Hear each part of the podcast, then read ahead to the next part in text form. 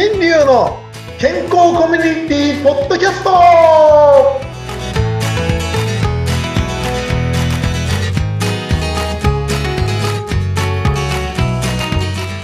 い、ミスターマウスピースこと大橋新流です。はい、お相手はフリーアナウンサーの宇田美育代です。先生、今日もよろしくお願いいたします。はい、よろしくお願いします。前回のお話はね、すごく興味深いところでね、ちょうど終わっちゃったんですよね。先生が、この後怖い話をします。おっと、時間だみたいな感じで終わっちゃったんですけど、その続きをぜひお願いしたいと思います。はい。えっと、ね、あの、そのね、歯の汚れが取れていれば虫歯にならないよっていう話だったと思うんですね。うん。で、もうちょっと振り返ると、もう昔、昔からですね、そのことに気づいて、その歯歯の汚れを、こう、色をつけて分かりましょうなんていうのはもう60年、70年前からあったわけです。ああ、そんな歴史があるんですね、あれ。うん。でもその間、うんなんでここまで広がらなかったかというと、うんやっぱりは虫歯になってる人が戦後からずっと多くて多くてうん、歯医者さんも多くよつって歯を治す人という前提で来てるんですね。うん、あほほほほほ。そういうこで、と。その歯がな昭和の後半になってくると悪くならないようになってきたっていうことで、それが移り変わって、今、こう、歯の予防っていう話になってくるんですけどうん、怖い話、怖い話っていう話を最後言ってましたが、これは何かというと、歯の汚れがなかったら虫歯にならないのに、歯磨き粉ってどうなんでしょうね？って話なんですよ。歯磨き粉？うん。歯磨き粉は何のために使ってるんだろうね？っていう。歯磨き粉は、研磨？違う、ね、うん。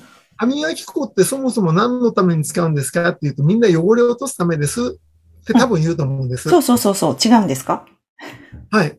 歯磨き粉を使った後に虫歯になってるってことは、汚れ落ちてるんでしょうか、うんなりますね。やったつもりなのになんでっていうことよくありました、私そういえば。そんなはい。に、あれ？歯磨きしてないわけじゃないのになりやすいから、あれ？っていうこと何回もありました。ということですよね。うんうん。つまり、歯磨き粉で汚れを落とそうという考え方は、根本的におかしいっていうことに気づいてほしいんですね。落ちてないんだ。そっか。うん。だから歯磨き粉の会社の人が言うとこれ怒っちゃうかもしれないけれども、うんうん。歯磨き粉をしっかりと口の中で、あの、自分たちでね、磨いた後に、その赤い染め出し液というものをやってみたら、一体汚れがつかないかどうかっていうのを確認してみるといいですよね。ああ、そっか。それはしてないな。確かに。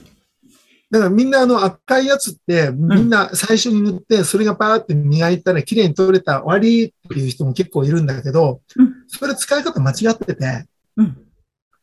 歯を磨いた後に赤いのを塗って、どこが汚れてるかなをチェックするんです。そ、そっちが正しいんだね。歯磨きした後にやってみるんだね。ほうんで、ま、た赤いのがついてたら、そこを一生懸命取ります。で、そこでまた赤いのつけて、あれ、なかなか取れねえぞって言ったところが、うん虫歯になる磨き方を知っている人の特徴です。ほーあれってなんかよ汚れが多いところってこう色が濃くついたりする？先生。そうそうそうそうう。んうんうんうん。あと今ね、ツートーンって言って、うんあの、古い汚れは青色に染まったりするんですよね。そういうのがあるんだ。じゃあ、その青色になったところは重点的にやった方がいいってことですか？重点的というか、ずーっと汚れが落ちてないっていう。ああ、そっか。うん磨き残しが多いところですね。そしたら、きっと。これ、もしね、これ食事中の人がいたらね、ごめんなさいなんだけど、うんうんうんうん。これ、簡単に言うとうん、ばい菌のうんこだからね。いやー。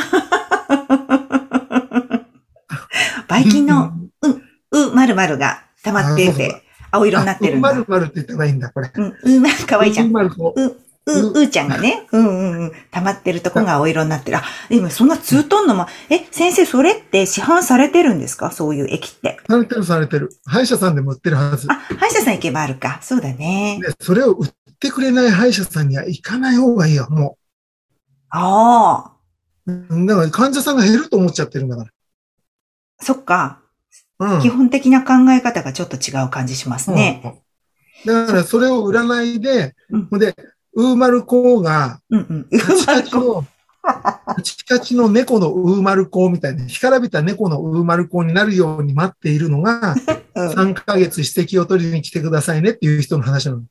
えーそっか。そこでちょっとわかるかもしれないね。どういう歯医者さんかっていうのがね。そうそう。だから本当何気ない言葉遣いとか、何気ないこの一言をよく考えてみると、うんあ、ここの歯医者こんな考え方してんだみたいな。うんよくうんうん。わかるレベルになるのがうん大変だとは思うんですけど、キーワードとしてね、お伝えしできるのが今かなぐらいですね。うん何駅っていうんですか？染め出し駅？なんていうんですか？染め出し駅。染め出し駅変えますか？みたいな。何駅って言われたから横浜駅とか東京駅かな なわけねえだろっていう。失礼いたしました。いやいやいやいや。だから、それを売ってくれるか売ってくれないかっていうのがね、ちょっとポイントかもしれないね。そしたら先生。そうなんですようんうんうん。で、まあ、虫歯のね、話に重点的にね、あの、虫歯とかヒ素ノロの予防の話になると、うんこれね、ちょっと余計な話だけど、電動歯ブラシにもうかなわないね。え、どういうこと？いいってこと？うん、うん。電動歯ブラシにかなわないです、今。あ、そう。やっぱり使った方がいいんですね。うん。手でやるっていう人はね、別に構わないんですけど、うんうん。電動歯ブラシを正常に正しく使えるようになったら、うんもうこれ以上のものはもう世の中に出てこない。はであ。、一時期ね、一時期昔のちょっと変な話するけど、うんマウスピース型の。電動の歯ブラシが出たりとか、もうおもちゃだけどね。本当すごい。おもちゃで出てきてたけど、うんもうね、専門家から言わせて、あれがもし歯医者さんで考えて、歯医者さんがそれを進めたとしたら、もうそんな歯医者行かない方がいいよって思うよね。そんなのあったの？知らない。マウスピース型の電動歯ブラシ？そう。え、で、もうね。こは、はめるとその中でクシュクシュクシュってやってくれるの？気持ち悪い。自分で勝手にね、電動でガーってやってくれるから楽ですよなんて、あの顔の化粧をしながらそれやってくださいみたいな、そんな宣伝があったりとか、あまあそれをねうんうん。やってたりするんだけど、うんうん。ある電動歯ブラシ以外は、今のところ進められないですよね。うんうんうん。えここだけ。進められる電動歯ブラシ。ちなみに先生がおすすめする電動歯ブラシ聞いてもいいですか？個人的におすすめするのはドルツですね。ドルツ、あ、ドルツってわかります？あのどっか海外のメーカーでしょ？ドルツって。もともとね、海外だったんだけど、パナソニックさんと合併してしまったっていう。今はじゃあ、うんうん、日本製なんだ。パナソニックで。伝して、宣伝しちゃってるみたいになっちゃって申し訳ないけど、でも、いいんだ。知識のある人がうん。おすすめするのはもうドルツしか今ないんですよ。そうなんですか。何が違うの？他の、その、電動歯ブラシとこのドルツは。このね、あの、汚れの取れる範囲とかうん。考えていくと、本当に虫歯予防と歯周病予防が両方できるものは、うん。それしかできないんです。ほう、そうなんだ。虫歯と歯周病、歯茎にいいのは、このドルツのものだけ。いやー、それもちょっと聞いてみたくなってきちゃった。で、それ以外にどうしても、あ、いいですよ、いいですよって言っても、理屈上考えていくと、昔からうん僕たちが言っていたうん歯の汚れは鳥持ちだから、鳥持ち？鳥持ちうん。鳥持ちっていうかネバネバしてるから、うんうんうん。何かに絡みつけて取るのが一番いいですよっていうんで、歯ブラシで一生懸命磨き方を教えていた時代があったんですね。歯の汚れってぬるぬるネバネバするんですよ。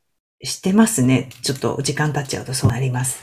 ね。だからそうやって、タンパク質があるからそれを取るのに水をかけただけじゃ取れないんですね。ほー。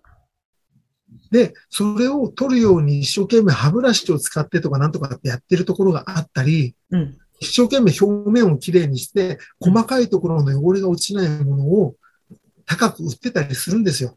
うんで、それを知りたかったら YouTube でパナソニックドリドルツというものを調べてもらってうん、その中の動画のヒストリーっていう、ドルツのヒストリーってやつを見るとうん、よーくわかります。ああ、いいヒントいただきました。皆さん、じゃあ、ちょっと先生がおすすめする、そのドルツの電動歯ブラシ、YouTube にうんヒストリーっていうところがあるんで、そこで見てみましょうね。ぜひ、私も見てみます。そうう。ん題名にね、ヒストリーって書いてあります。あ本当？ヒストリーっていうのをね、探して、じゃあぜひ、あの、ちょっとチェックしたいと思います。いや、もう電動歯ブラシとか、その、歯磨きグッズとかの話もどんどん聞きたくなってきちゃった、先生。あらーもういくらでもお話できますかそうらね。ですよね。はいまたじゃあ来週、ちょっと楽しみにしてようかなと思います。はい。はい。皆さんもよかったらぜひご覧になってください。聞いてください。よろしくお願いします。ありがとうございました。はい、ありがとうございました。